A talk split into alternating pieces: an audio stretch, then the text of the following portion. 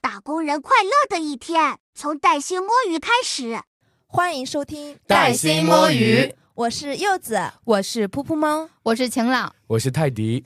还有不到一个月的时间，我们就要回家过年了。我最近在掰着手指头数，我们还有多少个工作日？每年这个时候，好像大家都会在忙工作收尾，感觉大家摸鱼都没有以前摸的那么快乐了，因为每个人都要去准备年终总结。对的，除了年终要做各种各样的汇报，很多公司现在应该也在筹备要给员工开年会吧。对，因为前几天我看我朋友嘛，然后我就说你的红血丝怎么这么严重？他说他是他们公司的人事嘛，所以他帮公司筹备这个年会。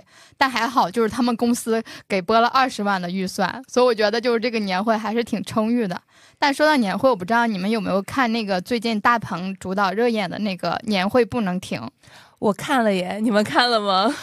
我上周六特别想去看，但是因为时间没有安排好，所以我就看了一些片段。但我觉得很多都是可能说到了打工人的心声。我有听那个《我的未来不是梦》，真的改编的很好。对，我觉得打工人们可以去看看这部剧啊！我也是他们的自来水，因为我发现那个编剧简直就是我们打工人的嘴替。对呀，我朋友圈有好多朋友都在自来水安利，就说挺好看的，说打工人都要去给我看。可能我觉得还是触动打工人的一个内心了，就还。蛮契合我们今天的一个话题。是的，今天话题是关于年终总结和年会的。那我以前我在大大厂工作的时候呢，其实这个时候也是比较忙的一个时期。不仅呢要把 Q 四和整年的工作进行复盘，还要规划我们来年的一个新的工作计划。除了做好一个疯狂的 PPT 民工这个角色之外呢，也要准备一些漂亮花去争取新一年的预算和资源啊。还好现在我是逃离了那种状态了。好羡慕你呀，感觉你现在整个人都特别松弛。刚刚聊到那个年会不能停，我其实在网上有刷到过，之前新东方有一次举办年会，他改编的什么沙洛沙洛莫特的啊，对，沙漠骆驼是不是？对，然后沙漠骆驼，我是听到那个了吗？我还愣了一下，沙漠骆驼。然后它里面有一句台词讲的就是说什么干活的累死累活，有成果又如何？到头来干不过做 PPT 的感觉，这个就像是很多。底层打工人的心声。那最近也有听到说，一些大厂在做去 PPT 化这样的动作，那不就是美团吗？美团基本上都是写 Word 的，但他们 Word 写的比 PPT 还要卷，真的特别特别卷。那不就是用另一种形式去卷了吗？还是真的需要我们好好吐槽聊一下这些有的没的、浪费时间和形式主义的年终汇报？那我们先说年终汇报的部分吧。可以啊，我可以先从我这边分享一下。就我之前的公司，不管是待过哪家公司，基本上都是要写这个年终汇报 PPT 的。基本上主要的形式就可能就是回首一下过去，展望一下未来，然后再根据比如说老板的一些审核意见去做一些修修改改。但主要我觉得最大的差别是有没有答辩环节。就我最近的一家公司，它是有这个答辩环节的，人事要给你做点评，就是比较形式化，因为他会说啊，你这个就是 PPT。可能他版式没有那么好看呀，你没有突出你的重点啊之类的。我自己不太擅长做那个 PPT，所以我在 PPT 上上面可能没有什么美感这种可言。但我又不想投入特别多的时间在这上面，所以还好，就是上次我做那个汇报的时候，然后在那个人事批评了之后，我老板帮我挡下了。我老板说，说我因为我没给他们预留特别多时间，所以只要他做一些那种相当于是工作成绩的一些总结汇报就好了。然后我感觉这个就像是年终 PPT 的一个选美大赛，就是要花费很多时间。这个 PPT 做得好，你也不可能涨薪啊。但是 PPT 做的好，可以作为自己的一个技能，我觉得做得好，老板就把所有的 PPT 交给你来做了呀。对，是我在之前有一家公司，我有这种感受，所以我们上次我们老板有问啊，你们谁 PPT 做的比较好？然后我们都没有人回答他说 PPT 做好，因为做如果做得好，他就基本上可能要给你个激活，两天之内要你出一个六十页，然后特别好看的一个 PPT。而且关键是那不是你的 KPI，你同时还要在做自己的工作，哎。对，是的。比如像你，你不是说你之前在这种互联网大厂嘛？就是互联网大厂的话，我觉得不只是要做这种美观的 PPT，就是你还是要会讲故事。讲故事很重要。就我朋友跟我说，在大厂里，如果你写年终总结的时候没有故事，就和后宫里的妃子没有自己的孩子一样，就是可能没有什么归属感。所以你就是不只是要在形式上特别美观，还要把它故事化一些，这样可能老板会有一点这种印象，会更好一些。你说这个又要会写 PPT，要会讲故事，这种人才特别适合去做咨询。对，我觉得除了咨询，还有就是现在比较火的这种什么陪跑之类的，这确实也是一种能力。就是作为在职场打拼了这么多年的人，我觉得我们是要就是去提升一下这方面技能。但我就觉得每次就是在年终总结这个时间点，就要投入这这么多时间去做这种形式化的，就很没。很没有意思，对，而且还会耽误正常的工作呢。因为这方面你肯定还是要耗费很多人力和精力在的。对，是的。但是我感觉就是另一另外一方面，就是做这个 PPT 比较好的，就是它相当于是强制性，然后变相让你作为一一个对于自己过去工作的一个梳理。然后就是你可以，比如说梳理好了之后，到时候跳槽呀，或者是更新你的简历的时候，就可以做一个参照。这样的话，大家会有一些记忆点，比如说突出你的一些业绩。那我自己整体的，我总结的我的一个年终总结的公式，基本上就是可能要先把今年的工作成绩亮点要写出来，然后再写一些明年目标的一些规划，然后可能就是在写成绩亮点的时候，你要图文并茂，这样会更好一些。我有看到那个攻略帖里面，你还得把当年你做的不足的地方自我总结、自我批评，那是加分项。对，不是这种作为比如说业务一线的人，然后大家可以按照那个攻略去写一下 PPT，这样的话从形式上会更好一些。对，在做这一期节目之前。晴朗还搞了十张图，然后我让他拼起来，也是关于如何去写年终总结的。大家后续也可以在我们的 show notes 里去看一下，虽然说图片有点长。然后说到我自己目前公司，我觉得我现在这家公司还不错耶。去年反正我是没有写过年终总结的，只是需要在我们的 OKR 上去更新一下，就是要做一个小小的自评。但是我们的领导他不是会很认真的去看这些东西。但是我的前公司和我的前前前前前公司，因为我跳槽比较多，公司所以公司比较多，就是都是要写年终总结的一个 PPT，而且要求特别的多。比方说我的前公司，你除了要写 PPT，还要搞演讲，就特别像是那种演讲大赛，对，跟我们之前答辩好像呀。是的，还要互相评分哦。必须要让打分的人来说一个汇报人他的一个优点和缺点，就特别特别像那种小学生之间的那种演讲大比拼。你们怎么搞得像在晋升答辩一样？是的，就是你做这种汇报，还要搞一个自省的环节，无语啊！就是你要说一下去年哪些地方做的不好，你要罗列一二三四点。我的前司他的一个 PUA 文化就是挺严重的，但是我们之前的领导层可能也跟他们的年龄有关。他们大部分都是七零后和八五前，所以他们那个年代可能就是深受民营企业的一些 PUA 文化的荼毒吧。大家都是一代一代这样过来的，不像我们现在的公司，年轻人比较的多。相反，他们可能不会搞这种自省啊，可能更多的是一种鼓励式的这种。然后说到我前前公司的话，它其实是比较大同小异的。也是有 PPT 汇报和演讲，但是不需要打分啊，就这方面压力小了很多。但是也有一个环节，就是跟我前司是一样的，总是会有同事他会带头来搞反省，对，是的。然后其他的同事又觉得你不跟着反省的话，就老觉得好像不太对，就要纷纷效仿。呃，最后一个复盘大会就变成了一个反省大会，你就会感觉现场全都是低气压，非常的窒息啊。那我我觉得这种，我就想让公司告诉我，我就我就我就想让公司反一下，我就要告诉你，这个价钱只能招到我这样的人，好吗？真的是。但是会不会有另外一个场面，让那个反省的人他自己反省去吧？我们都特别优秀，就趁着他自己。是的，就要等一些零零后过来整顿职场了。刚刚我也说了，因为待的公司比较多嘛，我就再来讲讲前前前公司。前前前公司的话是几个部门一起来汇报，然后 PPT 做的也是一个比一个也卷，而且我知道当时好几个同事，他们也是因为可能 PPT 能力比较的薄弱吧，他们会在淘宝上专门花钱去买模板来套。我的一个就是可能就是我的上司也不到加一，就可能零点五的这样的一个上司，他就把我的很多工作业绩写成他的功劳，然后去汇报，就非常的无耻。很多领导都是这样的，因为他们没有经历过，比如说在这种一一线，他们都已经脱产了嘛，然后没有一些业绩的汇报，所以他就会找一些自己一起来协同的呀。但是其实主力是你在出，但他会作为他的工作成果去做一些汇报。对，最无语的就是。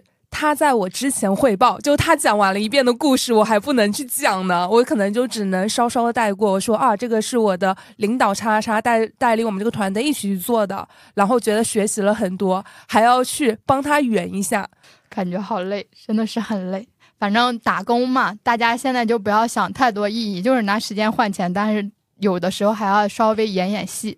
这样子是的，我觉得现在打工最大的一个感悟就是，其实还是得给自己的简历打工了。让老板不要开那个什么劳斯莱斯，让他去骑青桔单车。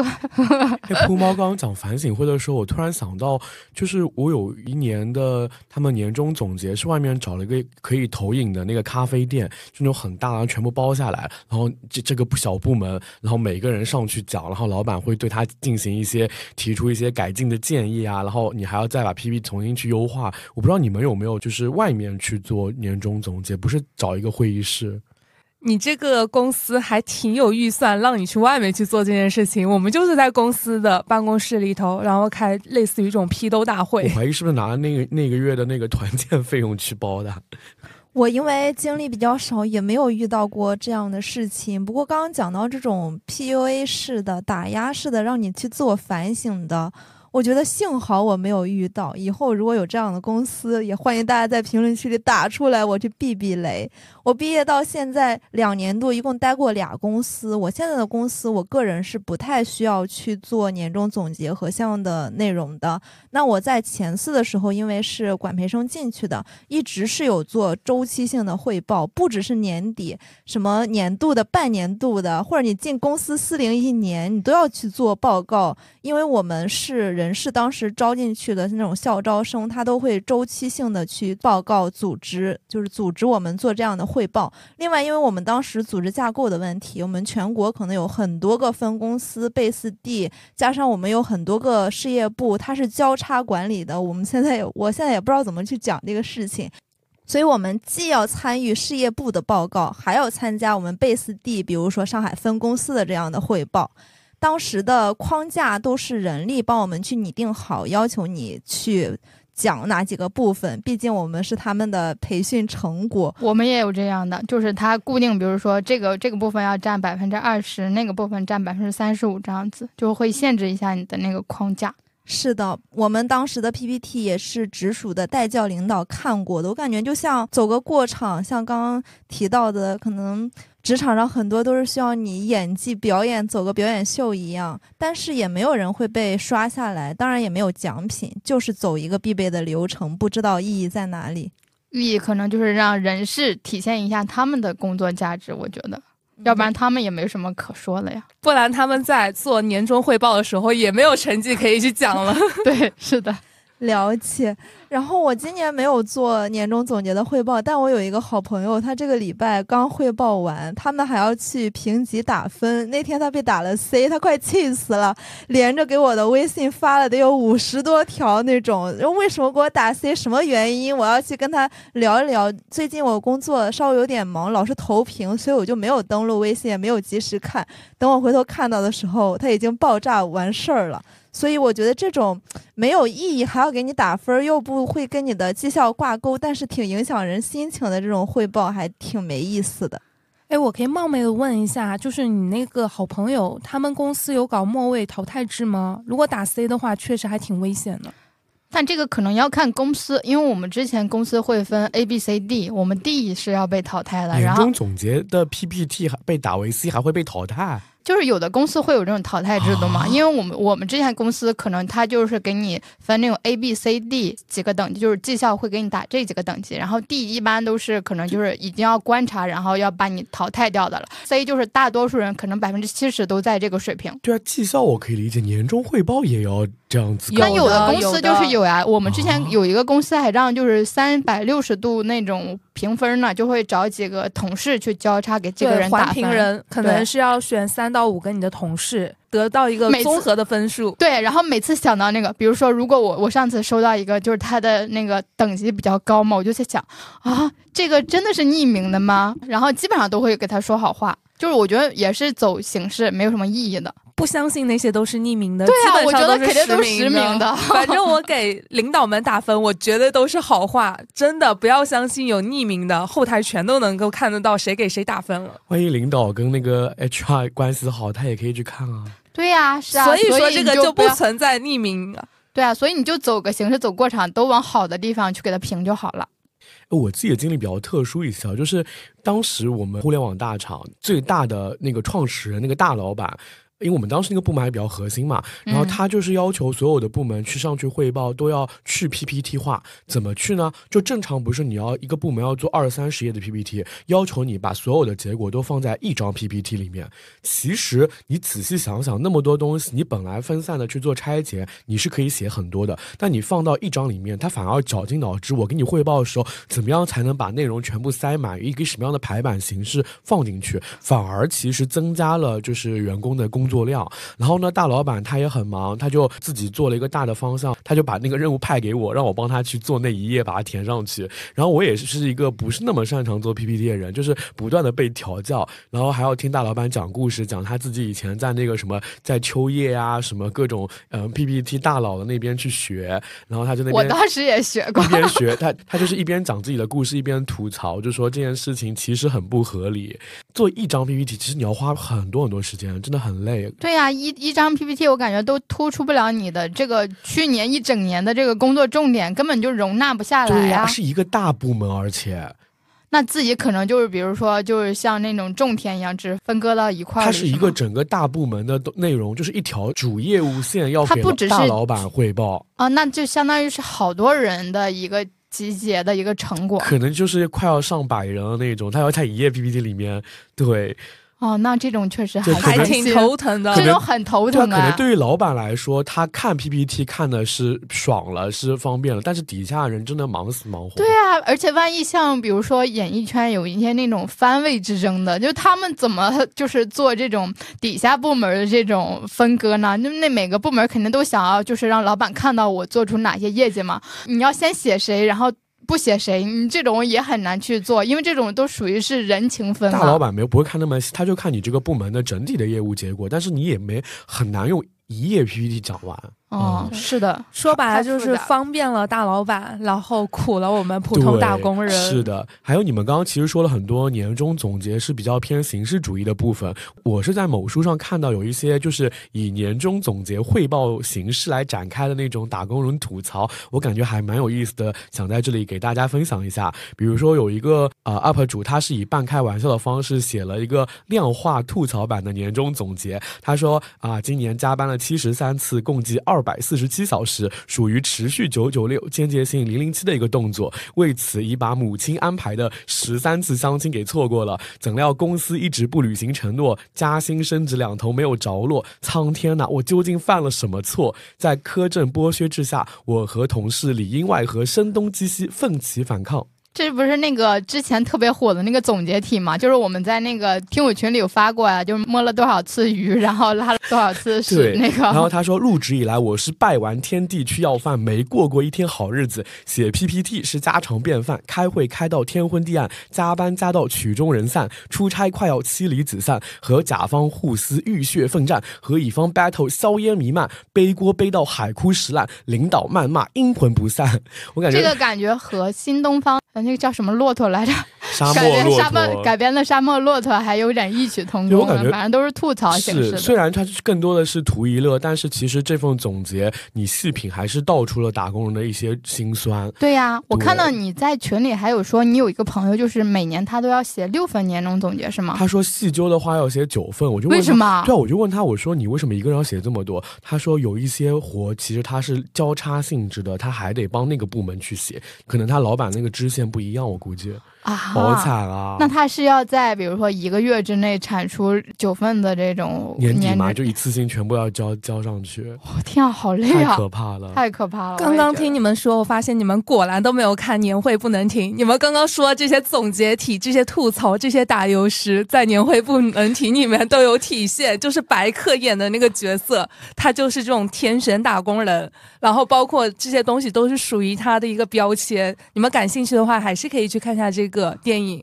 对，非常的有意思，很多槽点。我还看到就是有其他的一些总结性的吐槽说，呃，熬夜呃击败了全国百分之九十九的人，回复最多的词是收到，然后还有比如说崩溃图鉴，什么电脑死机啊，周末团建啊，还有周末加班啊，摸鱼被发现啊，忘了保存文件啊，吃瓜吃到自己，还有老板又在画饼了，客户又放了鸽子，就感觉就是 这不就是我们普通打工人的一个写照吗？是的，在我们带薪摸鱼的听友群里头，就是我们的那个普通听友听友群里头，经常有同事就说，老板又给我画饼了。然后摸鱼又被发现了，然后周末又加班了，我感觉就真的就是我们的日常。对，没准就是我们听友在小红书上写。那聊完这部分年终总结这块，我们也可以聊聊就是年会这块。我不知道你们有没有一些自己的个人经历，有哪些可以分享的？啊、那我这边还比较多，因为刚才也说了，我经历过的公司比较多嘛，多有互联网公司，也有小公司，挺不一样的。互联网公司的话，牌面比较大，就是有阳光普照奖。我这时候想到我一个之前在莉莉丝工作的朋友，我今天还特意去问了他，他说啊，我也没有中到过什么。我就问他，那你中了几个奖？他说有中了两个，一个是 iPhone 十三的 Pro Max，另外一个是大疆的无人机。我靠，这两个已经打败了我们百分之九十九的公司的年会的奖好吗公？司每年都很有钱，所以每年年终的时候，我都特别羡慕他们。尤其我之前在很多群里看到那个牧童文化、牧童那个游戏公司，然后他们那个阳光普照都是，比如说什么那个几千块钱扫地机器，然后再往上面越来越高，还有米哈游的。我每年看到他们，我都觉得啊，游戏公司好有钱，好羡慕他们呀。不过我我真的是没有什么中奖运，我参加过就参加过可能三个公司的年会，我一次奖都没有你中过。有中过阳光普照奖，是两百块钱的无门槛，直接在那个 PC 上的购买券好吗？我没有中，你忘了吗？那条我是在外面忙着接待那个就是员工，哦接待完然后进来问领导，领导说这个已经结束了，你没有这个奖了，我连代金券都没有好吗？但我记得就是为了搞这个年会，我和晴朗真的是忙到夜里三点多钟才回家，印象非常的深刻。对，而且我还在这个年会上表演了我的节目，我表演了一个相声节目，因为当时是要求每个部门都要出一个年会节目去上台表演的，然后说评选出来第几名啊是有奖金的，然后我们当时就说那就奔着这个奖金去吧，结果就是相当于是第一名有钱，然后第二名没钱，我们那就是那个第二名，啊、对，有点可惜啊。然后说回我经历的第二家公司上市公司的年会，这个简直就是管理层的演讲大会。董事长来了，先给我们讲了半个小时的发言，其他的高管加起来又是半个小时，一点也不像年会，就很像是开一个超时版的大会，以及我们下面的普通员工在坐牢。而且我们那一次年会就强制每个部门都要有人来出节目，如果你不报名的话，就 HR 他会在你不知情的情况下直接把你的名字报上去。我觉得这一点就非常的无语。对啊，这点太不好了吧？那都不知道去表演什么，就被强制塞上去了。是的，而且是你要在非上班的时间要求你来排练，就很耽误大家回家，就非常的不 work life balance。对，因为我之前那公司不也是上市公司嘛，然后人员比较多，就他总部可能会也是搞这种相当于是 Plus 版本的一个开会，然后但他美其名曰就是年会了，然后我们可能在分公司的，你就要通过线上的形式，然后他都号召你去参加 HRBP，要让你们参加，然后他还统计你每个部门在线观看那个年会的一个人人员的一个占比，反正就像上课一样。其实外地人都没有什么参与感，但我们为了提高这个，然后我们就可能就是把屏幕开着，然后参加，然后再干点别的事情。说白了还是形式主义害人嘛。对，是的，就很害人，真的很害人。嗯，然后我这边就是经历的一个小公司的年会，就相对要简单很多，没有那么多繁杂的一些流程，主要就是团建、还有吃饭以及抽奖。我记得我们上海分公司的就集体去了深圳，还跟深圳的同事们一起去了东莞的一个很大的山庄来团建，氛围还挺好的，我还挺开心的。但是它团建强度太大了，如果说是只做一天的活动，我还能接受，但是两天都在做活动，反正美名曰就是能够加强团队凝聚力。那次年会我真的非常非常开心，就认识了很多深圳的同事。啊，深圳真的是一个年轻人非常多的一个城市，就是空气里都是散发着荷尔蒙的味道。包括我知道我们带薪摸鱼的很多听友，他们都是在深圳，感觉大家摸鱼都还挺欢乐的。我记得那次年会，我们几百号的员工就在一起吃饭，结果快要结束的时候，就突然出了幺蛾子，就是我们那个大老板要求我们上海的同事一起去 after party，吃完一场之后又去吃一场。最无语的一点就是还有第三场，第三场就是让很多很年轻漂亮的女同事一起去喝酒，你不觉得很恶心吗？就很像选妃。是很恶心。我我感觉这个好像你在之前的节目也有吐槽过那个同事，就有一些潜规则的方面的一些。只发短信告知的女不是不是，就是是现场就是要求我们上海的一些同事，同事很惨啊，就半夜都没有办法回去睡觉。我算是回去比较早的，因为我没有去参加第三场，我第二场就是吃完了之后，我就差不多一点多钟就到我们当时的那个酒店，其他同事好像是喝到凌晨三四点。对吧？我觉得这种就不像是跟朋友那种聚会，就比较放松，这种还是相当于是很有压力。对，要应付，然后还有一有一些这种性别上的骚扰，就还挺烦的如。果爱丽丝·门罗知道中国有这种情况的话，她可能要写第二部逃离了。我的话年会经验比较少，因为我研二那年就开始有新冠，所以我进入社会之后一直没有办成。那直到今年我们公司要办年会了，我还觉得挺期待的。你对年会的想象是什么样的？你有没有觉得我们的分享打破了你对年会的一些期待对，？我倒还要报年会的黑料嘞。董事长讲话什么的，我们今年确实有这个环节，不过他是在晚宴开始之前，可能时长没有这么长，所以我听下来感觉还好。包括年会的抽奖以及表演节目有奖品，我们的奖都还蛮大的，所以我真的还是蛮期待的。只能等我体验完了之后，可能才有机会再去分享了。我觉得要是年会前前到位，我觉得我还是愿意去配合领导去做一些表演的，就怕我真的什么都参与了，啥都没获得，就很讨厌。就就比如我这样的，我我想吐槽一点，就是我不知道是不是大部分公司还是只有我那家就是前司是这样，就是年会 HR 是会找新人来当主持。对我们之前的公司也是找新人来，我不知道是不是新人比较有活力，就可能他新人的面貌啊什么没有那么多打工人的味儿吧。我哦原来感觉是这样眼神很清澈，像大学生。对，我本来还以为是因为老员工不太愿意，觉得那确实是、啊，那可能也存在老员工不会乐意、啊。对，我会觉得他们去求老员工可能有点吃力不太好，所以就来问新人。新员工比较好骗吗？唉。对，当时我就被喊去当主持人，而且我刚进公司也不太好意思拒绝嘛，你说话声音就很像主持人，好吗？然后我就被要求就是要要花大量的时间去在工作之后再做准备，你还要彩排啊什么的。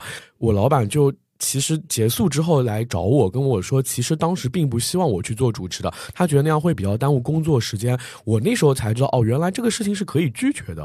但这方面怎么说呢？如果你老板不直接帮你去做一些这种委婉的拒绝的话，你自己直接拒绝也不是很好，因为你新人刚进公司还没有什么立足之地，尤其人事可能会跟一些绩效啊这种挂钩，所以你就是直接拒绝人事得罪他也，不是特别好。碍于情面没有拒绝，然后就一口答应下来。不过确实那个准备的那个时长真的还蛮久的，是的，这个还是蛮花费时间，但是我觉得还是能够锻炼一下你这个胆量，就是当众当众的主持还是挺好的。主持稿还是我自己写的。